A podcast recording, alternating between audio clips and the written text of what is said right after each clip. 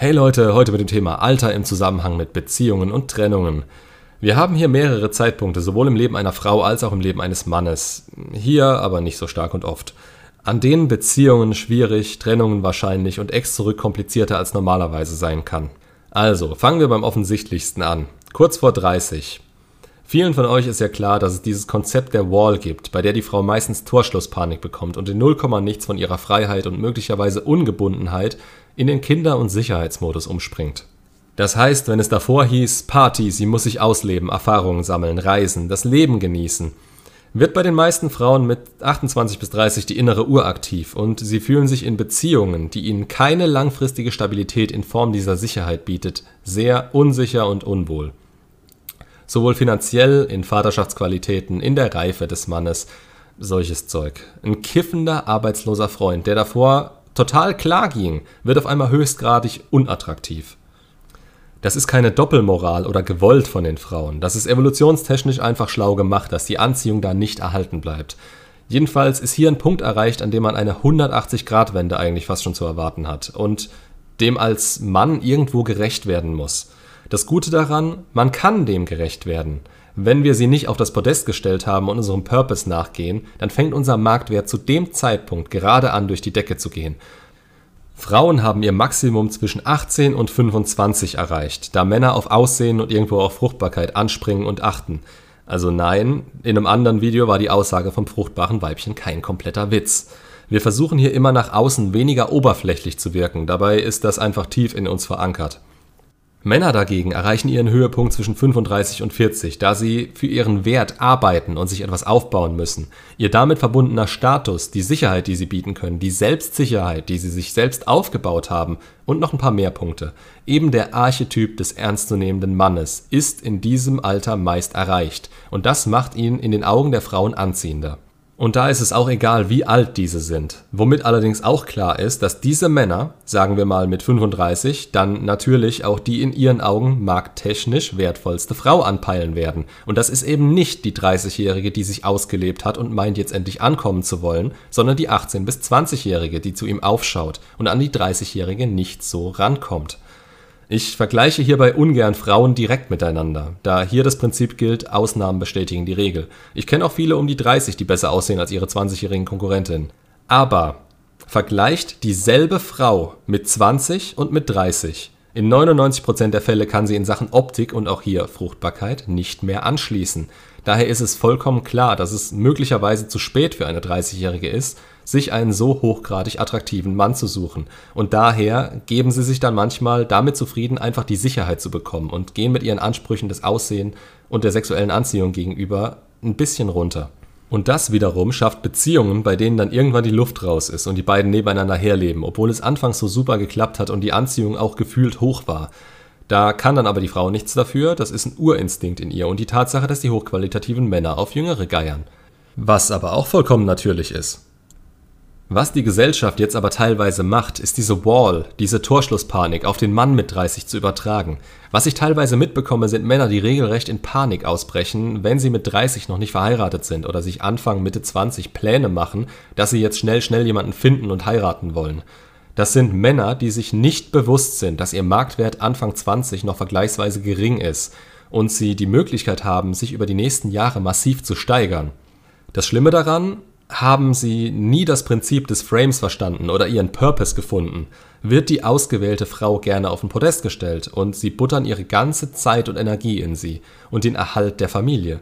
Ihr Wert steigt nicht mehr besonders an, da sie sich selbst nicht in den Mittelpunkt rücken und diese Zeit und Energie dazu nutzen, das zu erreichen, was Männer mit um die 35 eben erreichen können – er bleibt relativ gering. Ab einem gewissen Punkt ist das Potenzial, das die Frau in ihm gesehen hat, eben nicht erreicht, wodurch die Anziehung sinkt und diese Beziehung zerbrechen wird. Zu den Männern gehört man für gewöhnlich, wenn man ganz normal aufgewachsen ist und von der Gesellschaft geprägt wurde. Aufwachen kann man eigentlich nur durch genug Leidensdruck, den eine Trennung von einer Beziehung auslösen kann, an die man eben unglaublich stark geglaubt hat. Und je früher das passiert, desto besser. Denn wir Männer brauchen diese Angst nicht zu haben, bis 30 unbedingt unsere Partnerin gefunden haben zu müssen. Das ist schön, wenn es so ist, aber wenn, dann konzentriert man sich trotzdem so gut es geht weiter auf sich, denn die Frau wird diese Ansprüche bekommen. Die kommen ihr nicht eines Tages aus dem Nichts und sie sagt euch das. die entwickeln sich langsam in ihrem Unterbewusstsein, bis sie ihre Unzufriedenheit greifen kann. Gut, das wäre das Optimum zwischen Mann und Frau, was das Alter betrifft und die Wall. Jetzt gibt es aber noch ganz andere Punkte im Leben von Männern und Frauen, die relativ kritisch sein können. Unter anderem, wenn ihr noch sehr jung seid. Der Übergang von der Schule oder auch vom Studium in die Arbeitswelt oder dieser Trend, doch jetzt nochmal ein Jahr nach Australien zu wollen, weil man ja die Welt sehen will, anstatt zu arbeiten. Ja, der hängt zusammen. Und genau so merkt man beim Übergang von der wohlbehüteten Kindheit in den Ernst der Welt und des Alltags, dass eine Beziehung, die man aus dieser geschützten Blase herausgeführt hat, vielleicht nicht mehr das Richtige für einen ist. Wenn ihr in dem Alter bzw. in der Phase eures Lebens jemanden an eurer Seite habt, wundert euch nicht über einen kompletten Kurswechsel seinerseits. Oder was ich meistens eher höre, ihrerseits. Männer sind da eher gewillt zu bleiben. Frauen eröffnet sich mit dem 18. Geburtstag eine ganz andere Welt. Während Männer um Aufmerksamkeit kämpfen müssen, haben 18-jährige Mädels ihre Social-Media-Postfächer voll mit Nachrichten von Männern aller Altersklassen. Und natürlich sind dann die interessant, die ihnen am meisten bieten können. Ganz einfach das Prinzip Angebot und Nachfrage. Nur dass so junge Frauen sich in dem Fall selten langfristig an jemanden binden, der beispielsweise schon über 30 ist. Die haben dann eher diesen Freiheitsdrang und wollen wissen, was die Welt für sie zu bieten hat tut aber auch alles nichts zur Sache. Ihr müsst euch als Männer nur eures Marktwerts bewusst sein und dass ihr da selbst vermutlich noch nicht viel dafür getan habt, um diesen zu erhöhen. Ihr wisst meistens noch nicht mal, in welche Bahnen euer Leben verlaufen soll. Habt ihr in dem Alter schon Zukunftspläne wie eine Hochzeit, dann werdet ihr möglicherweise auch nicht mehr besonders wertvoll und eure Freundin wird euch eher früher als später verlassen.